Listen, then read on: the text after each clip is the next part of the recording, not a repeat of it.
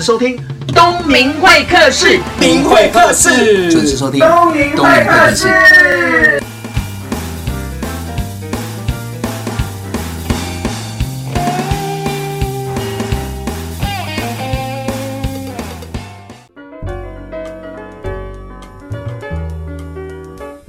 各位听众，大家早，欢迎收听东明会客室，我是主持人王东明。今天呢，很高兴邀请到的是这本书，我要讲一下啊，就是日本人都在吃的冲绳美容料理，而且吃完之后就会年轻十岁。这个作者叫莉莉亚，我觉得很有趣哦。这书名还有人说吃了这个东西就会年轻十岁，她本人非常的年轻。我们欢迎莉莉亚。大家好，我是莉莉亚，是日本人都在吃年轻十岁的冲绳美容料理的作家。哎，大家听得懂吗？哦，我我来翻译一下哈。呃，莉莉亚是日本人都在吃的冲绳美容料理的作家，年轻十岁。对对，年轻十岁，你本人更年轻哦。那为什么要访问他呢？我觉得我的节目我不想设限，好像这条线的节目都讲激励啦，讲梦想，讲什么？那我觉得礼拜五听我的节目应该要很开心快乐。那没想到我出去有看到这本书做菜，我想要挑战一下我的节目广播来讲做菜。哎呦，不错，你让听众闻到。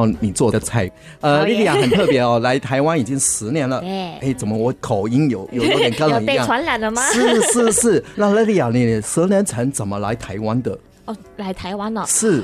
十年前吗？是，怎么会想要来台湾？嗯，刚开始是想念医学系的关系，我就找很多，因为日本的医学学费非常非常贵，贵到没有办法去，嗯、所以就想说来台湾。结果因为比较便宜吗？便宜很多。在日本是一家四口七年不吃不喝不住，才能让一个小孩念医学系，这种的非常贵。现在可能更贵喽。嗯，所以呢，来台湾，台湾比较便宜，然后就想来。来了之后呢，因为语言的关系，就没有办法念。那没办法念，但是我也是有去。语言不通的关系。对，因为不会中文，完全不会中文。然后我是靠耳朵，然后就靠打工，然后一些恩人就是打工老板他们教我的中文去学中文。嗯哼。对，然后听会说一些会，但是就是写那些看都完全不会，所以没有办法念医学系的。对对，然后后来也是有就读那个儿童教学呀、啊、家庭教育啊，嗯、那一些走在上。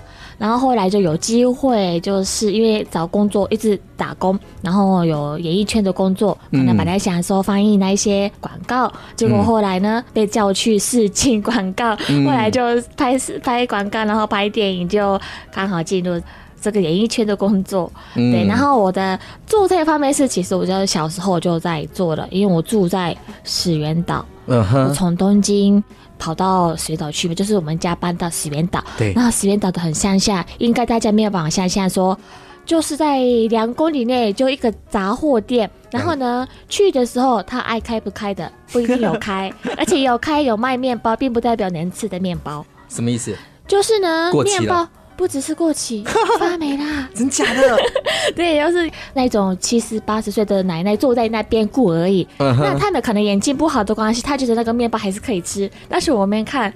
就看得出来是发霉的哦，他以为是葡萄干，对，对呀，然后就是奶奶这个不能吃了，然后就哦，然后就收回去，就是类似这样子的村庄，然后所以呢，我从小会一个礼拜一次去超市的时候，就大量买东西的时候，我就偷偷买一些东西，然后在家做一做。从那个时候累积，从那个时候就累积的，然后也会这奶奶呀、啊，就是拜一拜，冲绳也会要拜一拜嘛。嗯、那拜拜的时候一定会自己们做，那奶奶一定会叫我们小朋友过去帮忙。那那个时候就是变成说，奶奶不会讲数字，就说哎几百公克不会讲，那他就是这个、嗯、哦，那、哦、可以的，好，这个差不多这样子，印度是这样子，颜色是这样子，嗯、然后我就是这样子学料理。你做出来是自己做出来是是，我自己也吃，我家里也吃，然后我亲戚也会吃。他们都说好吃吗？当然喽。哦。我刚开始可能就勉强，就是啊。你知道，这家人通常讲话是比较直接，怎么那么难吃啊？那如果是爱人的话，是不是男朋友的话，就说啊，不管再怎么难吃都哦，好一吸，好一吸，因为要满足你，你根本就不知道，他可能是转身。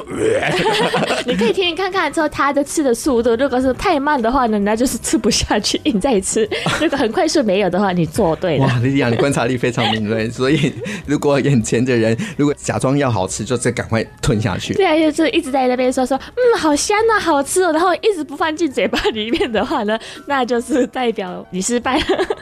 丽丽，你刚刚是说十年前你因为要念医学系，想念医学系，想念医学系，嗯、因为日本太贵，你飞来台湾嘛。对。那也因为中文的关系，没有办法念医学系，就是上了一些儿童福利的课程。然后慢慢慢慢就打工，然后慢慢慢慢的有那个电视的邀约，然后拍电影《杀手欧阳盆栽》，甚至你上节目的通告艺人，就是台湾很有名的 WTO 姐妹会的那个客座嘉宾。哇。蛮多种工作，就像大家知道我在这个演艺圈的工作啊，或者是现在出书了。但是我在过去的学生的时代，我还会在中央厨房的水锅在那边扫那个水锅的。在台湾吗？在台湾那学校的餐厅，哦，然后就是不是有中央厨房吗？对对对，中央厨房这样讲嘛，就是餐厅，然后后面就是大家一起的厨房。那那边的水锅都是积满一堆腐烂的食物，对不对？然后就就扫那一些，我都有在做这种工作过。所以其实你来台湾刚开始的时候。也为了要让自己，应该是说生活费吧，不要造成家家里的压力，嗯，对，负担。应该说生活费再加上学费都是我自己要负担，嗯，所以就是我拼命去接很多工作。那个时候不太了解台湾的时候，我还跑去板桥工作，然后呢回不来，有这种事情。然后对我来讲，这个是一次。等一下，我我现在在想说，你到底是胆子大还是没大脑？哎，当下应该哪个两个都有，因为台湾也是跟我们乡下一样，走走走，应该会到这里。我觉得莉莉亚很可爱哦，我觉得她是一个很漂亮的傻大姐。可是我觉得，因为这样的傻大姐的个性，有可能在演艺圈或者在交友圈工作上非常的顺利，惹人喜欢。那我们先休息一下，再回到东明会客室的现场。好。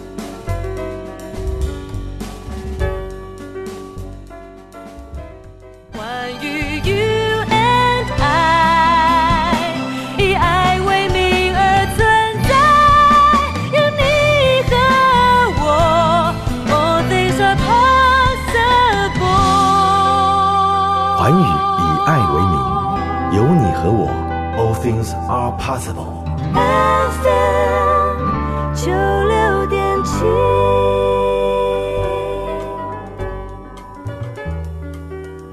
欢迎回到东明会客室的现场，我是主持人王东明，旁边是莉莉亚。大家好，我是莉莉亚。莉莉亚这本书呢，最特别的地方，他说只要用了这一套食谱里面的菜，嗯、你做出来，你尝试的话，就会年轻十岁了。为什么这么说呢？因为看我就知道嘛，对不对？啊啊啊！对 对，那我再补一下，除了漂亮、年轻十岁之外，然后身材又好，那我反问你，是你几岁？我几岁？我这样看起来二十岁，好哦，不不，十八岁，十八岁。所以年轻十岁，你现在应该二十出头哦。好好，就这样。所以，所以听众，如果你不清楚莉莉亚的长相，因为毕竟我们是广播嘛，那你可以看莉莉亚的 FB 也有啊，然后我的粉丝也有你的影像啊。最近的那个电视节目，莉莉亚都会上去。对，上节目啊，然后就是一直跑，一直跑。FB 都看得到我唱的什么，就像莉莉亚日本甜心女孩，就找得到我的粉丝页。日本甜心女孩莉莉亚就可以找到莉莉亚的粉丝页。哇塞，你个你很会自录行销哎！我的好，欢迎欢迎。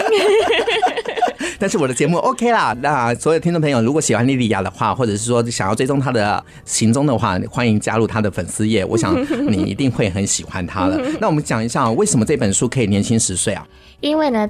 先讲这个好了，发现有没有写冲绳这两个字？有有有。那我本身就是冲绳人，然后呢，冲绳也是在世界可以说是世界就是有名的长寿的地方，嗯，对不对？我补充一下，什么叫长寿的地方？是在冲绳哦，它平均年龄八十七岁，八十七岁，也就是说可以活很久，因为他们的食物。一直都是吃天然的，四季有什么吃什么，然后他们也是吃田园的东西，吃海鲜，然后就是海藻那一种，嗯、都是常常吃，而且是很自然的在吃。怎么吃呢？就像我在这个书里面有提到，就说季节到了，奶奶会带我们去海里面。还进到那个腰部，然后呢，腰部玩一个丸子，然后呢抓水云。水云这个书里面也有写到水云这个海藻，哦，海藻，黑黑的，然后黏黏的，然后很像细面，细面黏黏的感觉，然后就是这样子的。所以可以干嘛？可以直接吃啊，它就是那种我们都会用醋，然后加油，然后一点点糖，然后拌一拌就可以吃，就是有点像小菜一样。嗯，很多居酒屋都会当做是小菜来吃，但是我们把它当面在吃，因为我真的很好吃，而且没有负担，对不对？对，而且不用钱呢。我们对我们来讲，因为我们就去后面的就是海边捞一捞就可以吃啊，然后洗洗，然后加点盐、加点油、加点醋，然后就可以当面吃。而且我们去捞的时候呢，我们就是捞一年份。很大一个桶的份，所以捞回去之后呢，一年份，对，准备一个大的桶，然后捞回来，对不对？撒盐巴倒进去，撒盐巴倒进去，然后一直一点一点盐巴、海藻、盐巴、海藻这样子弄，然后它就可以当做是保存的一个食物了。哦，应该是腌制啦。如果台湾话的话，就叫腌制。哦，然后人家想吃的时候就拿起来，对，洗一洗，嗯，洗到自己想喜欢的咸度，对，然后就可以吃了。哦，这样就可以活到八十二岁。没错。还有很多啦，还有很多种，因为其实因为这个水域台湾还是有在卖，那、嗯、其他海藻台湾我没有看到在卖，嗯、所以说我们先由台湾买得到的食材，然后在台湾的厨房展现冲绳的料理这样子的概念写这本书的。也就是说，因为你是冲绳女孩，嗯、然后从小在那边长大，那你看到、听到，那你知道的有很多当地的特殊的食材。对呀、啊，那你现在在台湾，然后也在那发展，你就想说，哎。也可以发挥你的专业，结结成这个书，啊、然后跟所有的你的粉丝、嗯、还有听众朋友、观众朋友分享，是说怎么样吃吃的健康又养生，而且最重要的是你的切入点是从冲绳来的这些观念。对，没错。而且现在很多台湾人会去冲绳玩，嗯、而且石垣岛也是有进那个游轮的关系，真的最近很多台湾朋友们在那边观光，然后他们吃过冲绳料理之后呢，就会跟我说啊、哦，好想再一次冲绳料理哦。可是他们也不知道怎么。做，其实台湾也有这些食材，那他们不会找，也不知道在哪里。嗯、那我就想说，哎、欸，我知道是什么菜，那就去超市看看。哎、欸，真的有啊，有一些比较不一样，就像说山苦瓜，绿色的苦瓜，绿色的苦瓜，绿色苦瓜，山苦瓜。对，石垣岛冲绳是很绿的苦瓜，但是台湾是白色的。那如果超市看到绿色的，叫你用绿色的；然后如果看到白色的，你就用白色的。嗯，莉莉亚，台湾也有绿色的，有，对，可是跟日本不太一样。嗯，因为台湾的比较大只，日本的可能因为是原地原种的关系，或者是当地土人，它是比较小的。虽然我没有吃过，我是看图片，我想应该也很苦吧。哦，那个苦到会流眼泪。对，因为我的前辈妈妈啊、奶奶他们说，当你想要吃苦瓜的时候，就代表年纪大了。啊，是这样吗？对，那但是我现在也喜欢吃，对。但是听说苦瓜真的是越苦越好。对，那个良药苦口。对，良药苦口，苦口四个字。对对对对，良药苦口，对对对。但是你这本书当中，你介绍的每一道料理，我都觉得光看那个照片啊，真的是。很漂亮，呃，不是不错，是很漂亮。漂亮。对，广播节目这样出来是九点到十点哦。你看，你让所有听众朋友还没十点就想吃中饭，这样子好啊，有胃口吃中餐了。然后买一本我的这个书，而且彩色的，边看边吃你的午餐也不错嘛，对不对？可是要有人做啊。哎，啊，真的哈。对啊，这个台湾好像没有一个冲绳料理的餐厅，对吧？在那个林森北那边也有。那冲绳料理，嗯，那边也还是吃得到，可以去吃看看。有道地吗？如果你是冲绳女孩，这样子去吃，有回顾到家乡的那种感觉？嗯，有啊。有啊，有我还是喜欢我妈妈煮的啦。哦，还是有妈妈的味道。哦，对，因为我想说，这种冲绳料理很多都是传家这样讲嘛，就是妈妈做，然后这样子下来的。那外面的一些冲绳的餐厅，冲绳里面的哦，嗯，他们也是他们的口味，当然是基本是一样的，但是可能他们的调味的方式一点点有差，就是那个差一点点，就是啊，好怀念的那一种感觉。就像我们，然后我再讲一下这个书里面的一道菜好了。哪一道？就像哎，这个好了。说面酱不如好了，冲绳炒细面这一道菜就是会每一个家会加的东西稍微不一样。嗯，就哦，我等一下呢，我先翻译一下，不然呢，听众朋友不知道你在讲什么。好，这道菜呢就是冲绳炒细面，什么意思呢？就是冲绳风的炒细面，你吃过吗？他说这道菜人人爱，不管是日本人、台湾人、男的、女的、年轻的、老的，吃了都会刷嘴。嗯，刷嘴的天，就是。刷嘴，刷嘴就是停不下来 哦，停不下来。对，他有可能是因为这样子没有胃口，他吃了里面的时候是可能一碗、两碗、三碗这样。那你可以跟大家介绍一下，这冲绳炒细面的差异性在哪里？嗯，差异性，它就是日本那边会用乌龙面去炒，乌龙应该吃个乌冬乌冬去炒面，嗯、很普通，对不对？对。然后冲绳就用细面去炒面。嗯，台湾比较少用细面去炒，对不对？你说的细面是哪种细面？因为我们看到的细面大部分的炒面的话，都是油面或者是鸡蛋面，对，或者是像 spaghetti 那个厚度的那个面。可是我不知道细面，因为我们图片上看不太出来。你有吃过那个日本的长凉面的那个细面？有有有有，就是那个面就可以的，对，凉凉的那个面。然后我们冲绳会拿来炒。拿来炒，拿来炒，然后呢，主要就是我们会用尾鱼罐头去炒。嗯，春鸟尾鱼，尾鱼罐头，然后那个油也是很有营养的。对，然后就直接下去，然后还有一些简单的调味料，然后韭菜呀、豆芽菜呀、洋葱啊，然后你也可以加那些。冲绳会吃猪肉的一个罐头，破骨，嗯，那都可以加进去。然后每一个家庭不一样。猪肉的罐头，嗯，它是熟的了还是不熟的？它是熟的，然后就是可以切一片一片，然后去煮。可是呢，我这本书没有写进去，因为台湾很难买得到。嗯嗯，冲绳是很普遍，每一个家庭柜子里面一定会有三四罐。就是很普遍的东西，因为我们有美军的关系，我们对美国的那种罐头食物是从奶奶的时代就是很普通在吃，哦、对，所以是我们冲绳的老人家也是对那个美国的食物就一点排斥都没有，真的，嗯，哇哦，很特别，这样子一听你这样一吃，本来是一个简单的炒面，被你讲到就是哇哦，对，我告后加，我这个是有加尾鱼去炒，这个很简单，可以去炒炒看，真的。嗯很帅脆，好，那我们先休息一点点的时间，我们再回到东明会客室的现场。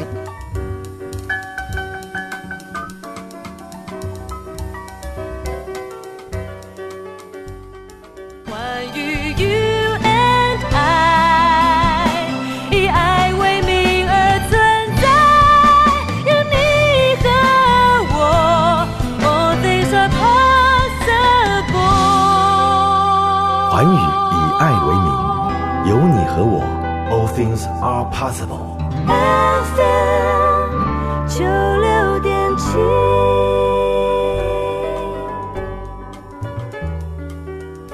欢迎回到东明会客室的现场。刚才休息时间啊，莉莉亚非常的贴心。当主持人就是这个好处，她除了准备书之外，她还准备了一道料理来犒赏。因为我不能说孝敬，来犒赏老师哦。那那一道汤就是粉红汤，夸湖红叶菜味增汤。那刚刚喝起来哇，最后里面啊，反正就是美女给的都好喝啊。那你可不可以？对不对？哎，对对对对对，尤其在现在已经入冬了，有点冷，然后要喝到你的汤，我就觉得哇。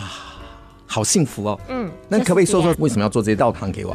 因为这道汤主要就是红凤菜这个菜，嗯，是冲绳很有名的菜，嗯、而且在冲绳也会说跟药一样的菜，嗯，它就是补血的，然后也对眼睛很好，男人他们都会这样子讲，嗯，然后就是季节到了都会吃这个菜，嗯，然后呢，这个菜炒一炒也可以吃。那我想说，哎，用。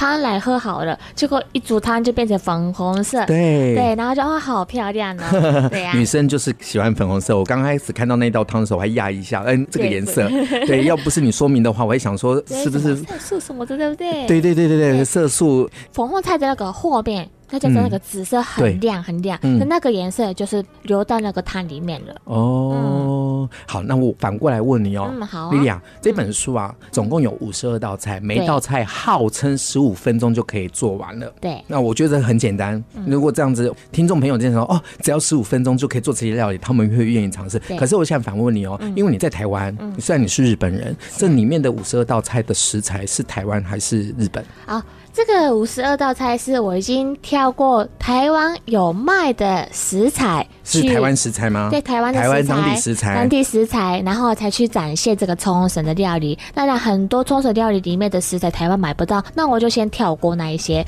那只要先挑出台湾买得到的前提，然后就像我刚刚提到那个水云摩子菇，嗯、这个是我们现在百货公司台湾都买得到的，嗯、所以就我想说，哎，这个可以用，而且这个对身体真的很好，而且台湾没有产这个海藻，那希望大家多吃一点这样子的东西。然后我补充说明一下，也就是说这本书的五十二道料理里面的所有的蔬菜跟食材都是当地台湾的就地食材。那莉莉亚很厉害的地方，她是用冲绳的做法，然后把台湾的食材这样子料理出来，然后有一个异国的结合，然后让台湾的所有的听众朋友呢能够尝到冲绳感的。食物对呀、啊，就是去过冲绳的人就可以回忆一下那个时候吃过冲绳的食物，然后就是再回忆一下那个时候快乐的感觉。那没有去过的人的话呢，可以自己下厨做做看，说 到底冲绳是怎么样的地方，边做边想，然后呢就可以边播放一下那个冲绳的音乐也好，然后就听一听做一做，然后吃完之后呢，你就可以去冲绳玩了。好，莉莉亚，你刚刚讲到一个回忆这两个字哦，我很想要了解你的哪里呢？就是你这十年在台湾哦，嗯，我想一定。有很多开心跟不开心，还有感人的一些事情哦。嗯，嗯，那如果要讲到回忆的话，让你最感动的一件事情是什么？最在台湾哦，在台湾。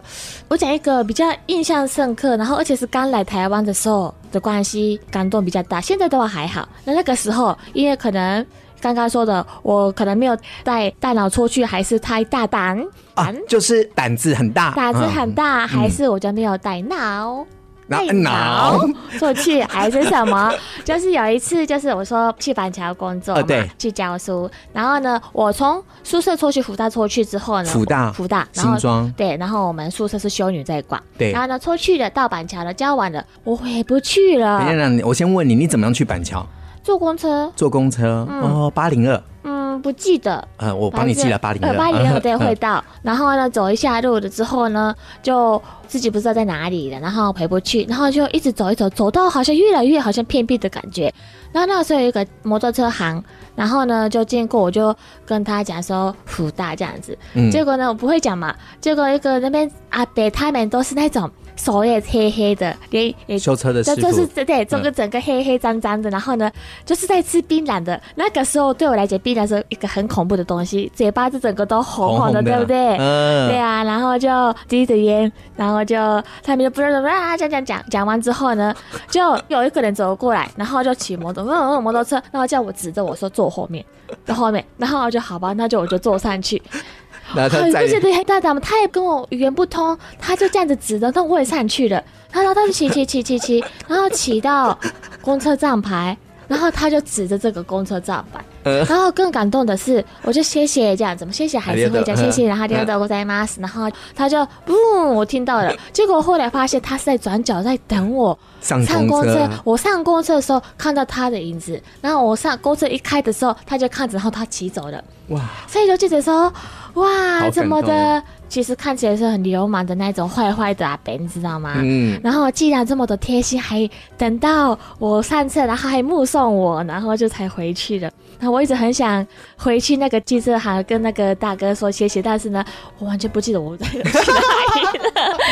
对。好，那如果听众朋友，如果你是认识的这个板桥长得很像黑社会、吃着槟榔、会修车的大哥，那你就帮莉莉亚说声谢谢。然后有机会的话，上他的粉丝页找到他，那莉莉亚会当面谢。谢谢他，呃，各位听众朋友，我觉得因为那个莉莉亚很努力的用中文在讲这段事情的时候，我想听众朋友有很多字都听不懂，可是我看到他在现场那个表情啊，好像什么，我都很想笑啊，因为我觉得他很可爱的地方是。反正他是日本人，讲中文不标准又怎么样？他就是老娘要讲，就是我就是要讲。对，那讲的对对对，那我们就尽可能的从他一连串什么胆子大什么什么之类的，要去帮他翻译他原本的意思。我觉得学语言就是这样。对，就刚开始学中文的时候，就是我真的很厉害，人家在讲什么我都听不懂的状况下，我就一直重复，一直重复，人家讲什么我就重复。所以呢，台湾的朋友们会喜欢骂人的那些话，我都听不懂意思，所以我就很敢大声的讲，就学一学。后来才说，哎、欸，你不能讲这句话，为什么？大家都在讲，为什么我不能讲？然后就，哎，这个是什么意思？然后就啊、哦，原来是这样子。然后我就继续一直学，然后人家讲什么我就讲什么，这样子学语言。哇，你看。那个阿伯就是一个小小的贴心的举动。嗯、其实他骑摩托车也没有什么，他听不懂你的语言，但是他把你载到公车站，然后指一下那个公车，然后让你上车。对呀、啊。其实他讲完就可以走了，可是你竟然发现他在旁边默默的关心你有没有去得上。我觉得刚刚听到这个故事，我觉得人还是有一些温度跟温暖的。对啊，人不可貌相的，真的。我看到是温温度，你看到是人不可貌相。哎，不过怕怕的，我现在想起来就知道，哇，蛮可怕的。如果我现在，那你怎么会那么勇敢啊？对呀、啊，因为没有车了，你只好上他车。有可能是，可是真的现在的我，如果现场找不到车友，我不会上他的车。为什么？很可怕啊！哦，对啊，那个时候就是什么车都可以上去啊。有可能是哦。哦，我是我是好事吗？还是保持那个时候的样子天真？哎、欸，那你不容易耶！失眠之后你还那么天真？哪有？对，因为单纯。好了，莉亚，那这样问你哦，刚刚已经讲到印象最深刻的事情，嗯、那你会唱台湾歌吗？台湾歌，第一首第一首台湾歌，第一首台湾歌吗？应该说，我来台湾印象很深刻的一首歌是那个，后来才知道叫费玉清先生的歌。费玉清是谁？你知道吗？我后来就就说晚安那个。哪个？晚安，晚安，那个歌。你在哪里听到晚安，晚安？我去打工的时候呢，晚上到一个时间的时候，员工会去放。哦。然后呢，就知道说，哦，听到这首歌。就是可以差不多下班，或者是赶客人了。然后你真敢讲，不是这个时候意思是说店要打烊了，然后让客户知道说这家店的营业时间到这结束，然后明天再来。因为那个，因为我听不懂，对我听不懂那个歌的意思在讲什么。然后听到我们呼到一声晚安，后来知道是晚安嘛？啊，晚安是什么意思？晚安就是睡觉了。就是 good night，然后日本就是空巴哇，空巴哇，我要是米拉赛就睡觉前。对对对对对，对那个时候也是在想说，为什么现在我们还在上班，为什么要晚安？然后在边想，但是可能中文跟日文的我要是米拉赛跟晚安有一种就距离的，对对。那那时候就听到就说哦，我们赶客人的差不多要下班了这样，然后后来知道哦，这个叫做晚安曲，然后就是你说的，可是哎，请客人赶快回家。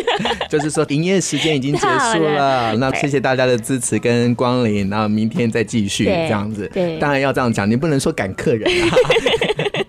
你讲的好直接啊！我觉得莉莉最可爱的地方也就是在这里。我觉得在她身上我看到的是什么？就是勇敢嘛，又可爱。嗯、反正你没不会害人，错了又无妨、嗯、啊。那如果要送一首歌给我的听众朋友，你会送哪一首歌？我会送一个我最近一直在练习的一首歌，叫《挥挥翅膀的女孩》。来跟我念一次。挥着翅膀的女孩，挥着翅膀的女孩。因为我没有翻译，帮你加强的话，刚刚我听成灰色翅膀的女孩。哎呦，哎呦，不行，灰色不好，白色的翅膀。好，挥着翅膀的女孩送给大家这首歌。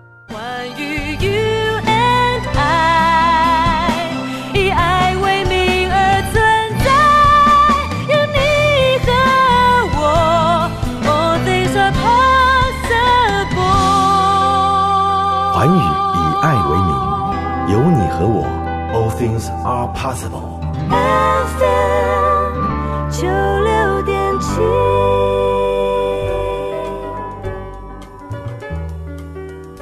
欢迎回到东明会客室的现场，我是王东明，我是莉莉亚。哎，莉莉亚在台湾已经十年了，那从打工，然后找工作，也当家教，那做了很多的工作，甚至于上电视，对啊，然后现在也拍广告，嗯，然后还出书，对，那下一个阶段就是拍戏嘛。现在我已经在开始拍了，哇塞，对，如果你当初没有那种勇敢的来台湾的话，你可能没有这些东西，真的应该是完全不一样的人生了，而且当下。我还蛮感谢我自己，很缺钱，就是。